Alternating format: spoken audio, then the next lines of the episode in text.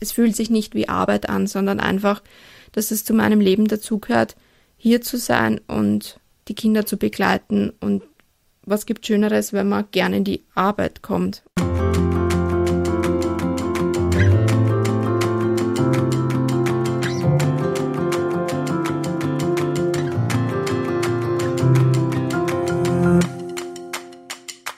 Hallo und herzlich willkommen bei einer weiteren Folge der Dorfrunde, dem Podcast von SOS Kinderdorf. Ich bin der Fabian. Und ich bin die Anna. Heute sind wir zu Gast in der WG Kammelweg in Floridsdorf in Wien. Hier leben neun Kinder im Alter von fünf bis 15 Jahren, die aus unterschiedlichen Gründen nicht bei ihren leiblichen Eltern aufwachsen können. Ja, und wir sprechen heute mit einer der Betreuerinnen hier, mit Katharina Führer. Die Kathi arbeitet seit dreieinhalb Jahren als Sozialpädagogin bei SOS Kinderdorf und wird uns heute von den herausfordernden, aber auch von den schönen Seiten ihrer Arbeit berichten.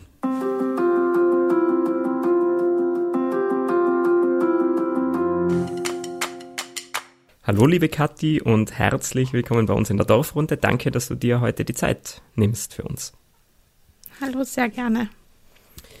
Liebe Kathi, du bist Sozialpädagogin hier in der WG am Kammelweg in Wien. Wir sind hier in Floridsdorf. Ähm, wie erklärst du den Menschen, die du neu kennenlernst, was du beruflich machst? Genau, ich bin Sozialpädagogin im SOS Kinderdorf und ich arbeite in einer Wohngemeinschaft. Ähm, dort leben unterschiedliche Kinder und Jugendliche im Alter von 5 bis 15 Jahren und wir begleiten sie ein Stück auf ihrem Lebensweg sozusagen. Diese Kinder können aus unterschiedlichen Gründen nicht bei ihren Eltern oder bei ihren Bezugspersonen in der Familie wohnen oder dürfen nicht wohnen und ähm, genau, wir begleiten sie 24 Stunden, sieben Tage die Woche sozusagen und sind immer für sie da. Mhm. Und hast du das Gefühl, dass diese Vorstellung oder diese Beschreibung, so wie es du jetzt auch beschrieben hast, deinen Job, mit dem zusammenpasst, wie dein Beruf äh, draußen wahrgenommen wird von den Menschen, die du zum Beispiel kennenlernst, oder gibt es da große Unterschiede? Na, da gibt es schon Unterschiede. Also wenn ich mit ähm, Leuten in der näheren Umgebung oder mit auch mit fremden Leuten über meinen Beruf spreche, dann wissen viele nicht, was es bedeutet, in einer Wohngemeinschaft zu arbeiten oder was es überhaupt bedeutet, Sozialpädagogin zu sein. Das ist nicht nur Mensch, ärgere dich nicht spielen und UNO spielen, sondern das ist viel mehr, das ist ähm, den Kindern viel Liebe zu schenken und Herzlichkeit und Wärme, die sie vielleicht in ihren ersten Lebensjahren nicht bekommen haben und ja, sozusagen sie in den nächsten Jahren so zu begleiten, dass sie ein schönes Leben haben, sozusagen. Ja. Hat es denn auch etwas gegeben, das dich selbst überrascht hat, vielleicht? Also irgendwas im Berufsalltag, ähm, was deinen eigenen Vorstellungen, die du davor gehabt hast, nicht so entsprochen hat? Mm, ich konnte mir nie vorstellen, dass die Beziehung zu den Kindern so intensiv wird, wie sie jetzt gerade ist. Ähm, man muss dazu sagen, dass das schon eine Zeit braucht, bis man sich gegenseitig kennenlernt. Ähm, aber man merkt, wenn man angekommen ist, wenn man das Kind anschaut und weiß, auch ohne Worte, wie sie sich gerade fühlt oder ähm, das Kind weiß, wann es dem Betreuer vielleicht nicht so gut geht an dem Tag, also ohne, ohne viel zu, zu sprechen oder zu kommunizieren. Ähm, dass das so intensiv und so, so langlebig ist, das habe ich unterschätzt, muss ich sagen, und das ist voll schön. Hm, du hast vorher gesagt, manche Menschen haben vielleicht die Vorstellung, dass eine Sozialpädagogin hauptsächlich eben mit Kindern spielt und irgendwie schöne Zeit mhm. verbringt und genau. ähm, vielleicht während sie in der Schule sind, eine ruhige Kugel schiebt. Ähm, mhm. Was entgegnest du denn diesen Menschen und warum ist es denn so wichtig, dass das halt wirklich gut ausgebildete, professionell arbeitende Menschen machen, deine Arbeit? Ähm, also das Spiel mit den Kindern gehört sicher dazu. Also da gibt es sicher Zeit dafür, die man finden muss, weil das gehört einfach zum Kindsein dazu, dass man miteinander spielt. Aber das fängt an von Dokumentation, ähm, von Berichten schreiben, von ähm, die Beziehung zu dem Herkunftssystem ähm, bis zum, zur Dienstplangestaltung, bis zur Medikamentenausgabe. Das gehört alles zum Beruf einer Sozialpädagogin dazu. Und das macht es ja auch so spannend, weil es in unterschiedlichen, in unterschiedliche Felder ähm, also mit einbezieht, dieser Beruf. Und das ist das, was ähm, für jeden Tag gibt es was da Neues zum Erleben sozusagen. Mhm. Und wie spiegelt sich diese Vielfältigkeit in, in der Ausbildung äh, wieder? Kannst du mal beschreiben, wie, wie, wie deine Ausbildung so ausgeschaut hat? Genau, also ich habe Entschuldigung. Ähm, ich habe das Gymnasium mit der Matura abgeschlossen und war mir dann eigentlich nicht ganz so sicher, was ich tun möchte. Ich wollte aber immer schon mit Menschen arbeiten. Es ging dann in Richtung Psychologie. Ähm, ich habe mich dann aber umentschieden und habe ein freiwilliges soziales Jahr in einer Wohngemeinschaft gemacht, bei einem anderen Träger. Und da habe ich schon gesehen, das ist das, was ich weitermachen möchte. Das möchte ich forcieren in meinem Berufsweg und ähm, habe daher dann Bildungswissenschaften an der Uni Wien studiert und habe dann im letzten Drittel meines Studiums schon begonnen, bei SOS Kinderdorf zu arbeiten mit 30 Stunden und bin immer noch hier sozusagen. mhm. Würdest du sagen, ist dieser ähm, Ausbildungsweg ähm, hierher ein, ein klassischer Ausbildungsweg für eine Sozialpädagogin, die bei SOS Kinderdorf arbeitet, oder gibt es da unterschiedliche Wege, die du auch schon kennengelernt hast? Da gibt es ganz unterschiedliche. Wir haben auch in unserem Team ähm, Quereinsteiger sozusagen, die vorhin in einem ganz anderen Berufsfeld waren und jetzt einfach zum Beispiel ein Kolleg für soziale Arbeit gemacht haben oder eine, eine äh, die FH Sozi äh, für soziale Arbeit vorher gemacht haben. Also da gibt es ganz unterschiedliche äh, Felder und Wege sozusagen. Aber das sind so die großen ähm, Berufskategorien, oder? Also SozialarbeiterInnen, mhm. Sozialpädagoginnen. Gibt es da großartige Unterschiede? Also ich bin oft ein bisschen verwirrter von diesen Begrifflichkeiten. Ja, genau. Die Sozialarbeiter ähm, das sind Leute, die auch am, am Jugendamt, also bei der Kinder- und Jugendhilfe arbeiten können. Das kann ich zum Beispiel nicht. Also ich, das ist, das geht nicht. Also ich kann nicht im, am Jugendamt arbeiten als Sozialarbeiterin, denn ich bin nur Sozialpädagogin sozusagen. Ähm, ja. Sicher nicht. Nur. Aber man kann sich ja weiterbilden. Also es gibt, es ist ja so, dass es so viele Wege und ähm, Möglichkeiten gibt, sich weiterzubilden. Mhm. Ähm, habe erst im letzten Jahr einen, eine Fortbildung gemacht zur Krisen- und Traumaberaterin. Ähm, genau. Okay. Ähm, das heißt, nur um das richtig zu fassen, die Sozialarbeiterin ist dann sowas wie eine Premium-Sozialpädagogin oder wie?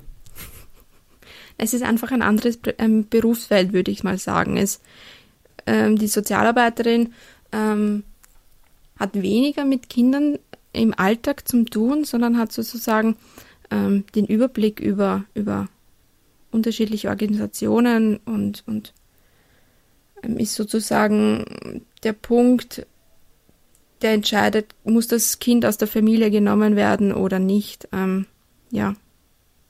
Mhm. Und das sind so Entscheidungen, die du jetzt in deinem Alltag natürlich nicht treffen musst. Nein, nein. Aber du hast gesagt, es gibt ja durchaus Möglichkeiten, ähm, sich auch noch weiterzubilden, Fortbildungen zu machen. Ist das was, was auch dir bei SOS Kinderdorf ähm, gut zugänglich gemacht wird? Ähm, oder wird das ja. auch vielleicht erwartet, dass man da offen dafür Fortbildungen ja, das ist? ist? Genau, das ist schon so, dass wir ähm, Weiterbildungen und Fortbildungen ähm, zur Verfügung gestellt bekommen und uns dann ähm, dafür anmelden können. Und genau, dann je nach persönlichem Interesse, aber vielleicht was in der WG gebraucht wird, könnte ich mir vorstellen. Genau, also ein, ein Kollege von uns macht gerade den Traumapädagogik-Lehrgang, der von SOS Kinderdorf ähm, unterstützt wird. Und ähm, es gibt sexualtherapeutische Workshops. Ähm, Genau, ganz unterschiedliche. Auch in Bezug auf ähm, die Dokumentation gibt es Schreibwerkstätten zum Beispiel, ähm, wo wir teilnehmen können, um das richtige Dokument Dokumentieren, also objektiv, neutral, ohne Emotionen, also so wie es gern gelebt wird. Mhm. Ja, das ist ja zu lernen.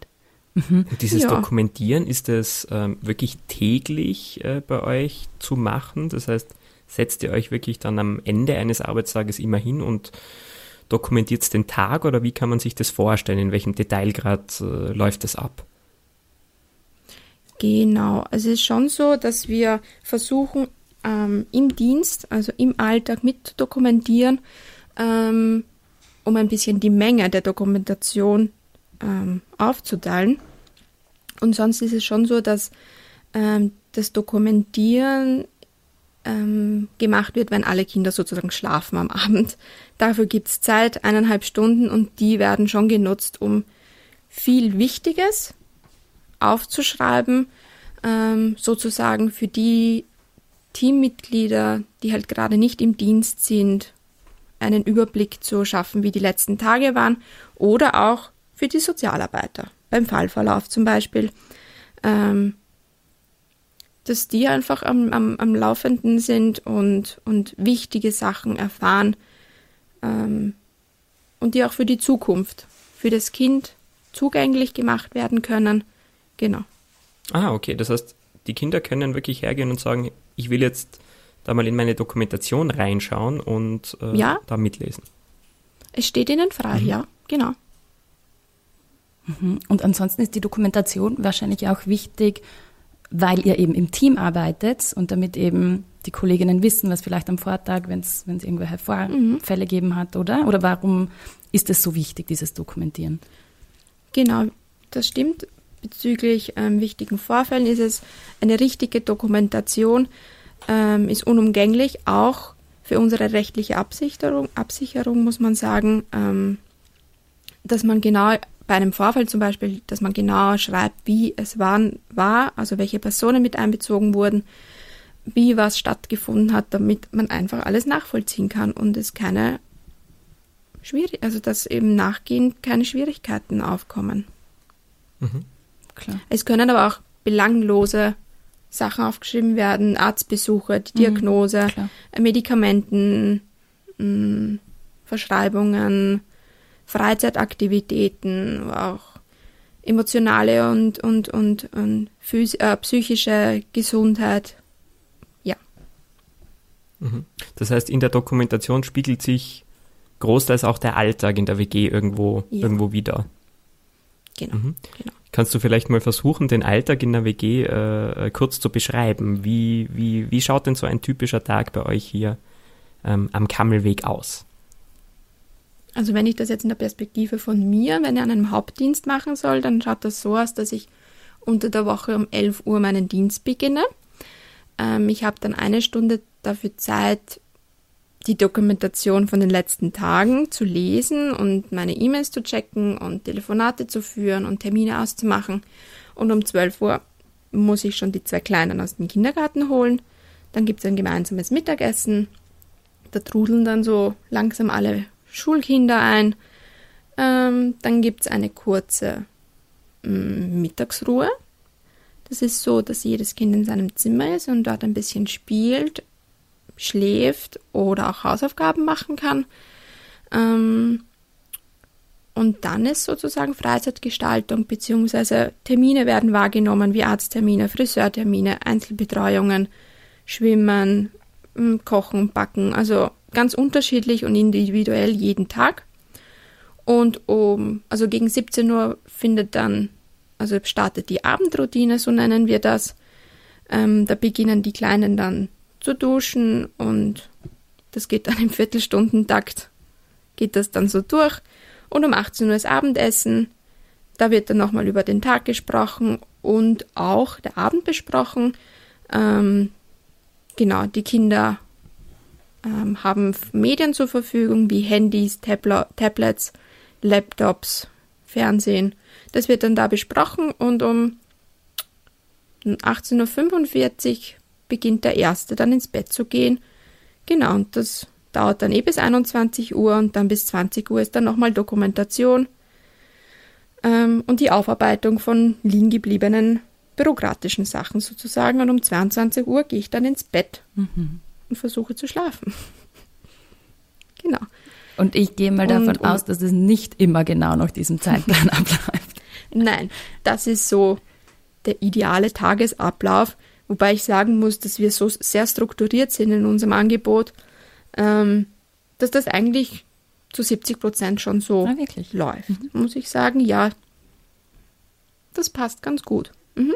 Mhm. Und ich muss auch sagen, die Kinder brauchen die Struktur und diesen Ablauf.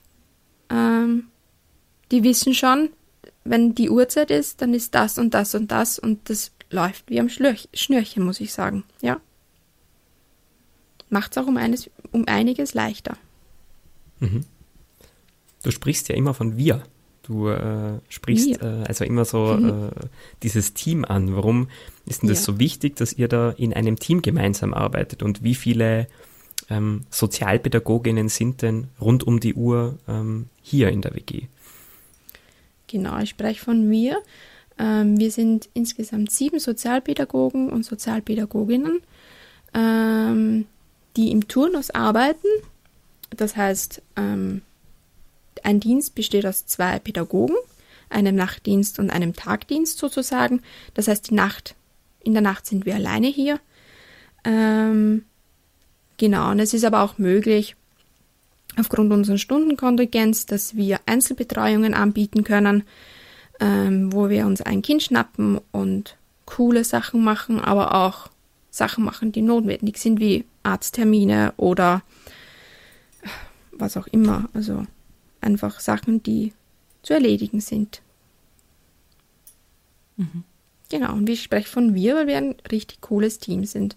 Wir sind sehr, sehr stabil seit drei Jahren. Ähm, das gibt es nicht immer. Und das passt wirklich, wirklich gut, ja. Mhm. Also. Warum glaubst du, ist das so? Weil man hört das ja leider immer wieder, dass in deiner ja. Branche viel Fluktuation ist und dass die Teams häufig wechseln. Ähm, was glaubst du, funktioniert bei euch so gut, ähm, dass es eben doch so gut und beständig ist, was ja wiederum für die Kinder natürlich ähm, von mhm. Vorteil ist? Mhm.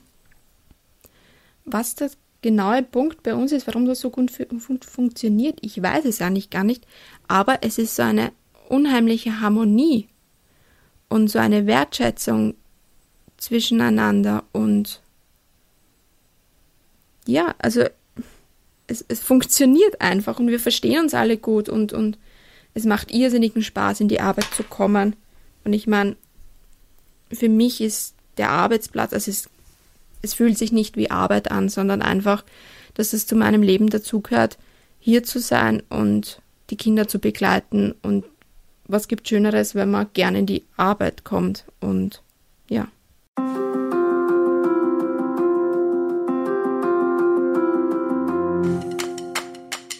Du, und du hast gesprochen von Kolleginnen und Kollegen. Wie ist denn bei euch das mhm. Geschlechterverhältnis im Team? Genau. Wir sind fünf Frauen und zwei Männer. Genau. Und unterschiedlichen Alters. Also das ist auch so wie bei der Kindergruppe, sind wir da auch bunt gemischt.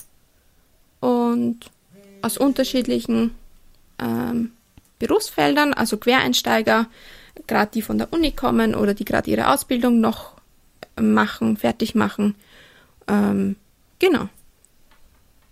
Und aus quer aus Österreich. Zusammengewürfelt ja. sozusagen. Aber doch eben auch bei euch die Frauen in der Überzahl. Ähm, hast du das Gefühl, das ändert sich ein bisschen und ähm, warum ist es denn oder ist es deiner Meinung nach wichtig, dass da mehr Männer in den Beruf kommen?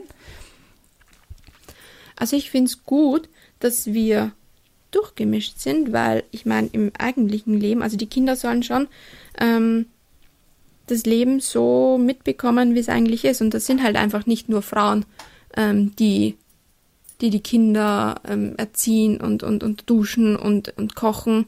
Wir machen einen Hauswirtschafter und das finde ich super toll, dass sie halt sehen, dass nicht nur Frauen am Herd sozusagen stehen, sondern das können auch Männer machen und das können, und das ist gut so und das passt wirklich gut und ich empfinde, dass das für die Kinder ganz, ganz normal ist, dass, dass das Männer, also dass wir Männer und Frauen da arbeiten. Also das habe das noch nicht erlebt, dass sie das irgendwie verunsichert oder so. Mhm. Und dieses, ähm, dieses Missverhältnis, so allgemein vielleicht in der Branche, wenn wir uns, wenn wir uns das anschauen, das, was die Anna jetzt auch gerade so angesprochen hat, wie, wie erklärst du dir das, dass, dass es dennoch irgendwie so wenige Männer in der Branche gibt? Ich glaube, dass es vor, also dieses Vorurteil, dass Männer in diesem Beruf mh, mm, vielleicht nicht, also ich meine, das fängt ja nicht in der Sozialpädagogik an, das fängt ja eigentlich in der Gesellschaft selbst an, ähm, wo, wo, wir leider immer noch drinnen stecken. Ich meine, das hat sich sicher schon gebessert, aber ähm, auch ein Mann kann für Kinder zuständig sein und kann die Erziehung übernehmen und kann den Haushalt schupfen. Und ich meine, ja, das ist ja ein kleiner Teil in der Sozialpädagogik, aber ich glaube, da müssen wir ganz anders ansetzen und ähm, das dauert leider noch ein bisschen. Leider. Ja. Ich hoffe, wir sind da auf einem guten Weg, weil ja. eben wie du sagst, ich glaube, dass es auch total wichtig ist, dass die Kinder das sehen und diese Vorbilder dann haben, oder? Damit es eben, so wie du sagst, ganz, ganz normal wahrgenommen wird. Mhm, mhm. Genau. Kathi, was mich noch interessieren wird, ist so deine Beziehung ähm, zu den Kindern. Was, also wie siehst du und wie verstehst du deine Rolle? Und auch ganz spannend, was glaubst du, wie die Kids dich sehen? Also was bist du für die? Also ganz wichtig ist es mir zu sagen, und das sage ich den Kindern, wenn es zu unterschiedlichen Situationen kommt, ähm, dass ich nicht die Mama ersetzen kann. Das ist ganz, ganz wichtig und das wissen sie auch grundsätzlich. Ähm, ich bin eine Person, die sie oder eine Betreuerin, so, so sagen die Kinder ja zu uns, wir sind Betreuer und Betreuerinnen, die sie einen Teil ihres Lebens begleiten und sie so gut wie möglich und so bestmöglich ähm, auf ihr Leben vorbereiten, sozusagen. Ähm, es gibt Gründe, warum das die Eltern nicht machen können. Die sind ganz individuell. Und wir möchten aber, dass es den Kindern da gut geht und sie so gut wie möglich dabei unterstützen mit all ihren Schwächen und Stärken und sie dahingehend fördern und fordern, dass sie das Leben gut meistern können, sozusagen. Aber es ist halt auch wichtig, dass man sozusagen, es ist halt auch eine Arbeit und man muss da schon die Nähe und die Distanz ähm, kennenlernen zu Beginn, also was es bedeutet, dass ich dann am nächsten Tag hinausgehe und dass die Arbeit dann vorbei ist. Also dass der Dienst vorbei ist und dass ich das, was ich im Dienst erlebt habe, so gut wie möglich nicht mit nach Hause nehme. Ähm, und dass es halt Kinder also Kinder, die in der WG leben, ähm, ich nicht in meinem, also die Geschichten der Kinder nicht in meinem Privatleben mitnehmen kann. Das braucht Zeit, das braucht Erfahrung und das braucht, ähm, ja, das muss man lernen. Mhm. Das kann man vermutlich nur in der Praxis lernen, oder? In der Theorie wird es, wird es schwierig sein. Ja, das kann man in der Praxis lernen, kann man sich aber auch Unterstützung individuell holen von Supervisionsanleitungen, mhm. Therapie, ähm, auch Gespräche mit den Kollegen. Also Psychohygiene ist bei uns, also Psychohygiene ist ganz, ganz wichtig in unserem Job und tut unheimlich gut, ähm, sich mal auszutauschen und auch mal Sachen zu sagen, ähm, die im professionellen Rahmen mal keinen Platz haben. Mhm. Genau. Das heißt, diese Selbstreflexionsfähigkeit, vielleicht auch Widerstandsfähigkeit ja. sind irgendwie auch wichtige Eigenschaften, die du in deinem Beruf brauchst. Wir haben ja zu Beginn ja. über die formalen äh, Kriterien gesprochen, was man so in der Ausbildung braucht. Was würdest du denn sagen, was braucht es denn so ganz persönlich ähm, für Eigenschaften, um erfolgreich in diesem Beruf äh, tätig zu sein? Also ein ganz großer Punkt ist sicher das Reflexionsvermögen. Ähm, aber auch, das hört sich jetzt ganz blöd aber auch ganz viel Liebe und Wärme. und, und Verständnis und ähm, ja, aber ich glaube, dass durch, durch ein, ein, ein enormes Reflexionsvermögen viel, viel schon Gutes passiert ähm, in der Umg im Umgang mit der Arbeit und mit dem Arbeitspensum und ja, organisatorisch sollten wir auch was drauf haben. Bin ich schon der Meinung. Also es ist sehr viel zum Organisieren und ja, da wird man manchmal gefordert. Ja, super spannend. Dann äh, kommen wir eh schon ein bisschen so ins Ende unseres Gesprächs. Da würde mich jetzt noch interessieren, weil du eben von großen Herausforderungen gesprochen hast. Was war denn so der beschissenste Arbeitstag, an den du dich erinnern kannst? Ähm, Oder gibt es das gar nicht, weil. Doch.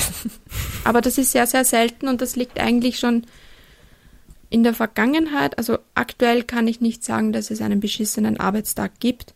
Den hat es aber sicher gegeben.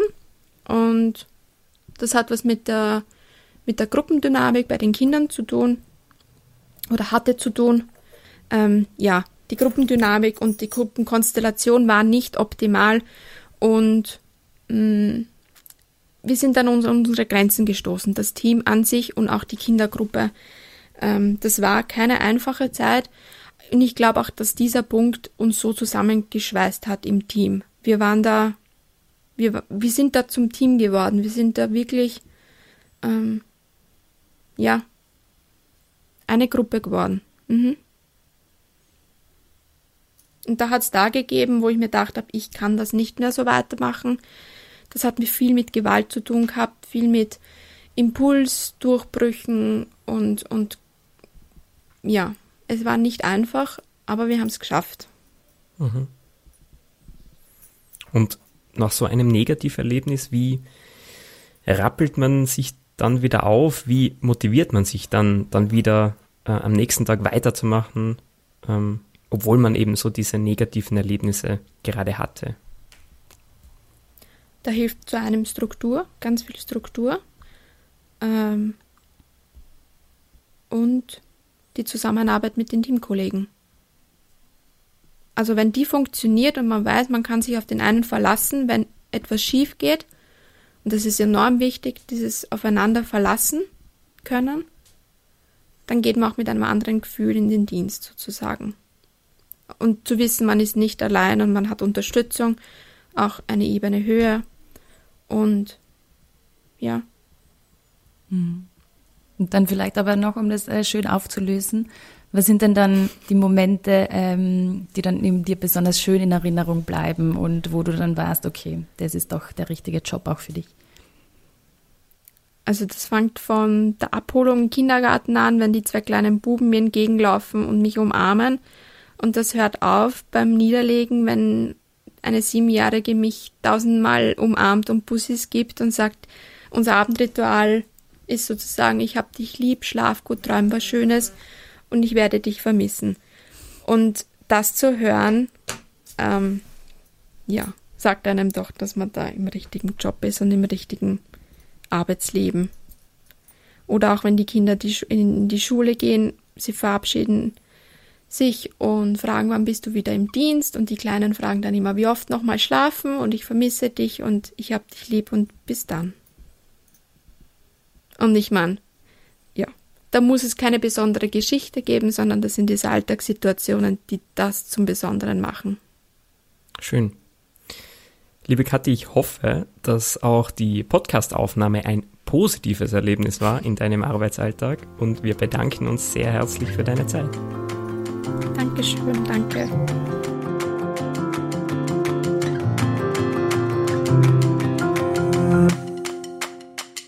Das können wir uns also aus der heutigen Dorfrunde mitnehmen. Als Sozialpädagogin bei SOS Kinderdorf arbeitet man in einem sehr abwechslungsreichen Beruf. Das Spielen mit den Kindern gehört da genauso dazu wie etwa die Organisation des Alltags oder auch eine umfangreiche Dokumentation der eigenen Arbeit. Reflexionsfähigkeit, aber auch Herzlichkeit und Wärme sind wichtige Eigenschaften, die man als Sozialpädagogin mitbringen sollte.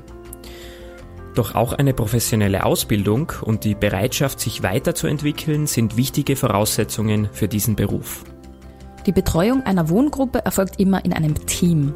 Bei Katis WG am Kammelweg wechseln sich zum Beispiel sieben Betreuerinnen in der Arbeit ab. So bleibt dann auch genug Zeit für Unternehmungen mal mit einzelnen Kindern, für unterschiedliche Freizeitaktivitäten und Ausflüge.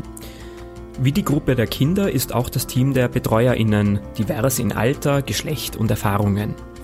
Der Zusammenhalt im Team ist besonders in belastenden Situationen enorm wichtig. Als Sozialpädagogin bei SOS Kinderdorf ist man kein Ersatz für die leiblichen Eltern. Aber trotzdem hat man natürlich sehr intensive Beziehungen mit den Kindern. Und um hier das richtige Verhältnis von Nähe und Distanz zu lernen, braucht es auch viel praktische Erfahrung im Arbeitsalltag. Ihr findet alle Folgen der Dorfrunde auf unserer Website und allen gängigen Podcast-Kanälen. Dort, zum Beispiel auf Spotify, freuen wir uns ganz besonders über positive Bewertungen. Das hilft uns und macht andere Menschen auf die Dorfrunde aufmerksam. Danke für eure Bewertungen und danke für eure Aufmerksamkeit. Bis bald.